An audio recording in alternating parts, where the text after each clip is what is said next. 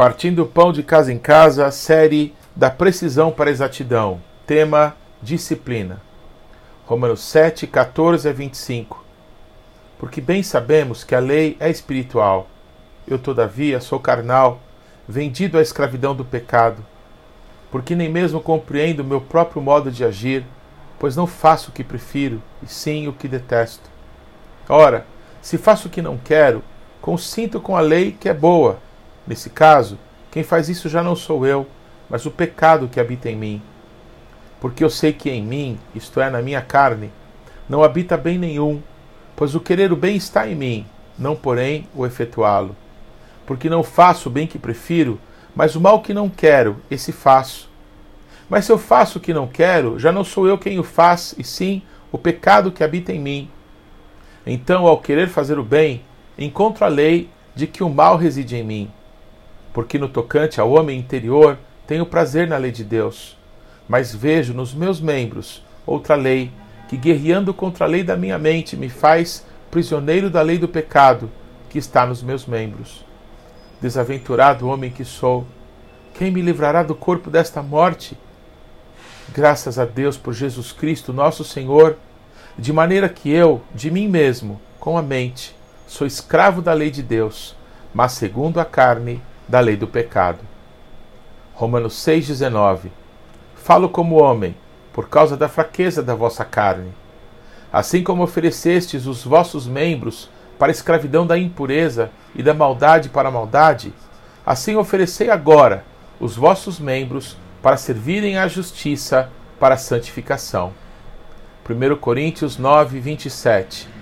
Mas esmurro o meu corpo e o reduzo à escravidão, para que, tendo pregado a outros, não venha eu mesmo a ser desqualificado. Pensando nas folhas de figueira usadas por Adão para esconder a vergonha de seu pecado diante de Deus, em comparação com o que o apóstolo Paulo nos revela em suas cartas, percebemos um grande risco de continuar fazendo o que é muitíssimo comum, que é nos defendermos através de desculpas ou acusações por nossos pecados, erros, faltas, dívidas. A pergunta do apóstolo dos não-judeus, no entanto, é muito importante para nós. Quem nos livrará do corpo desta morte? É que eu sou assim mesmo, a carne é fraca, a culpa é do pecado que habita em mim.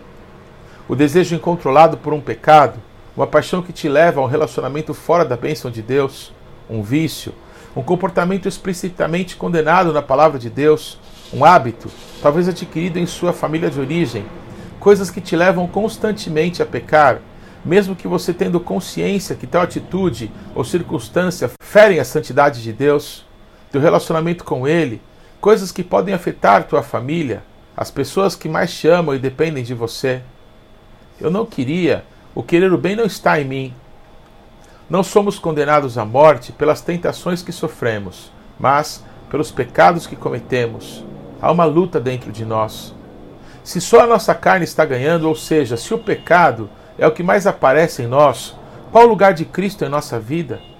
Entregamos nossa vida de fato a Ele? A obra da cruz foi realmente suficiente para nós? Porque parece não ter havido mudança alguma de uma vida de pecados para uma vida em Cristo. Parece mais um argumento da tristeza, do nosso remorso, quando dizemos para nos consolar a nós mesmos: Eu sabia que isso era errado. Eu jamais deveria ter feito isso ou aquilo. Consigo ver e reconhecer onde errei. Qualquer dessas coisas te livra do pecado, te ajuda a mudar, te garante uma transformação. Ter autopiedade, dar desculpas a você mesmo, perdoar-se, porque você não queria realizar aquilo que fez, mesmo sabendo que era errado, como pode te salvar? Fingir que aquilo não ocorreu, esquecer rapidinho do seu pecado depois de uma oração decorada de poucas palavras, de fato pode te ajudar a não pecar mais? Deus pode nos transformar, se não queremos?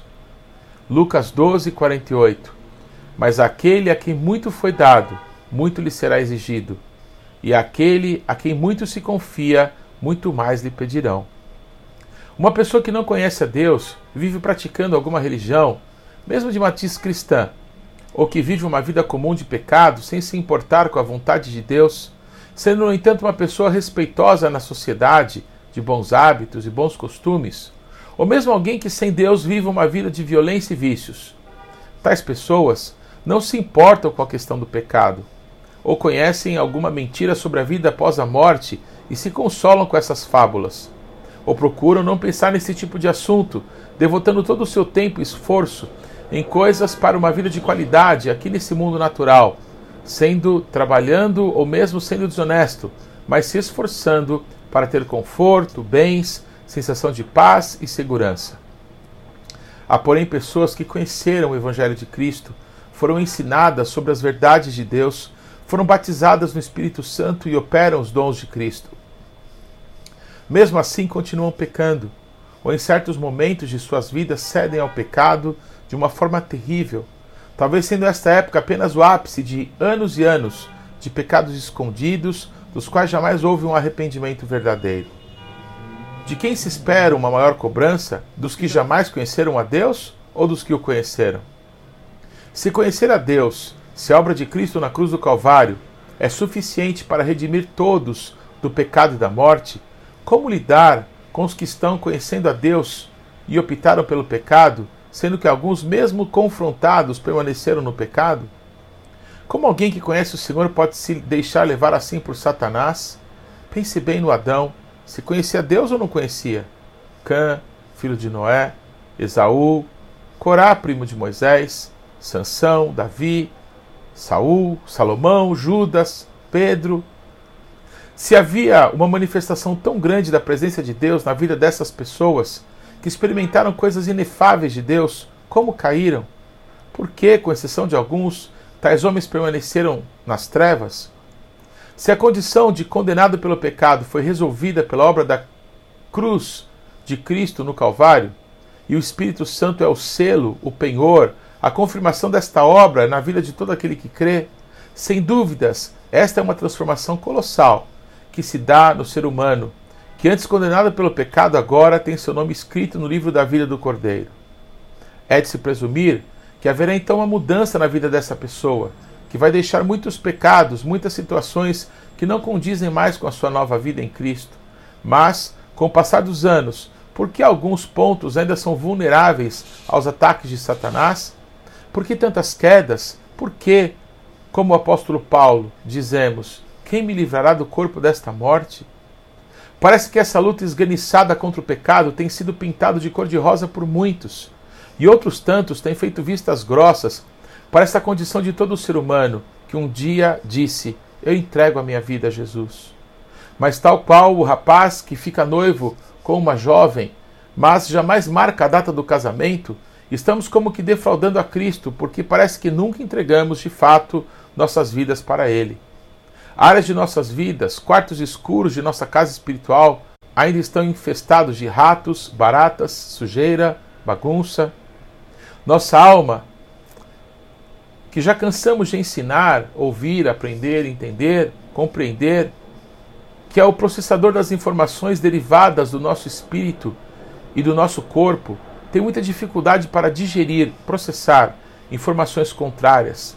E por isso o juízo de valor que fazemos tende a agradar um lado de nós e entristecer ao outro.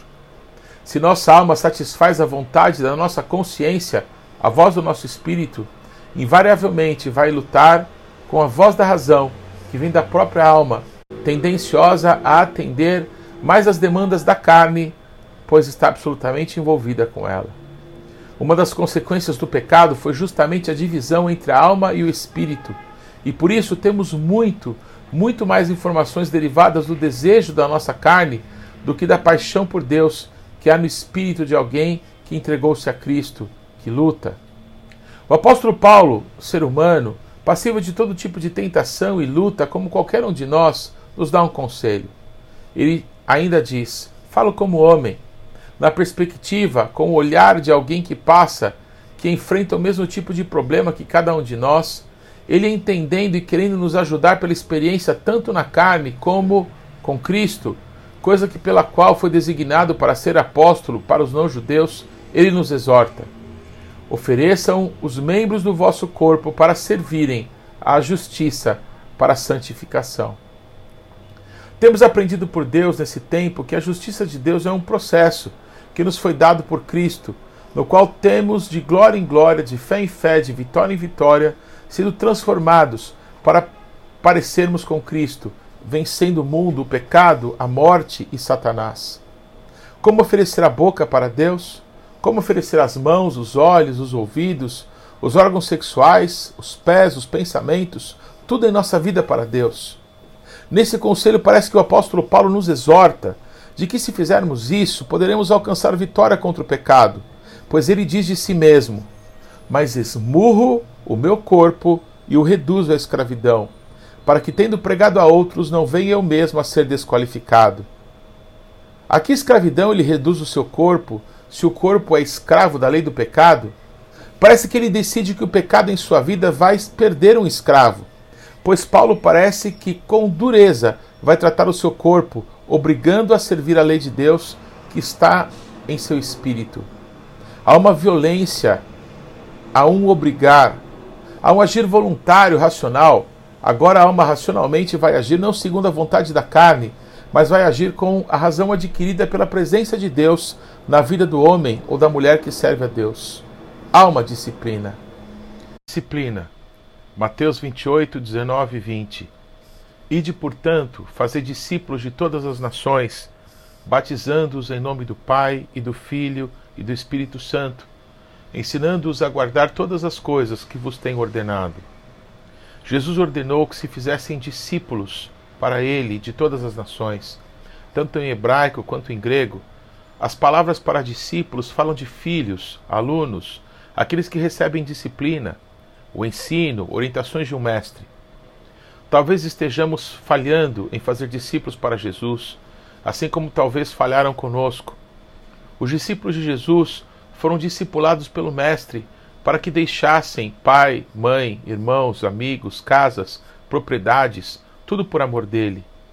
Ainda em face da morte, seus discípulos não abriram mão do que receberam de Cristo. Mesmo João, o único que não morreu de morte violenta, já que tomou a decisão de subir o Monte da Caveira, quando Cristo estava ali crucificado, como que declarando: Estou pronto para morrer juntamente com Ele.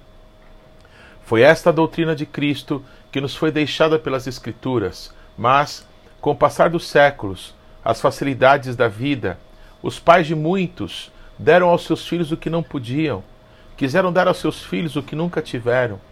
A cada geração, os pais mais se esforçam para que seus filhos não chorem, não sofram, tenham de tudo, não sejam pressionados por situações difíceis. Temos hoje uma crise terrível de autoridade, porque os filhos não respeitam mais os pais, porque os pais aprenderam que não se pode bater nas crianças. Os professores não podem cobrar os deveres de casa dos alunos e os disciplinarem, porque senão os pais que pagam as mensalidades das escolas vão reclamar dos professores e até processá-los por assédio moral, já que expuseram as crianças à dureza da disciplina.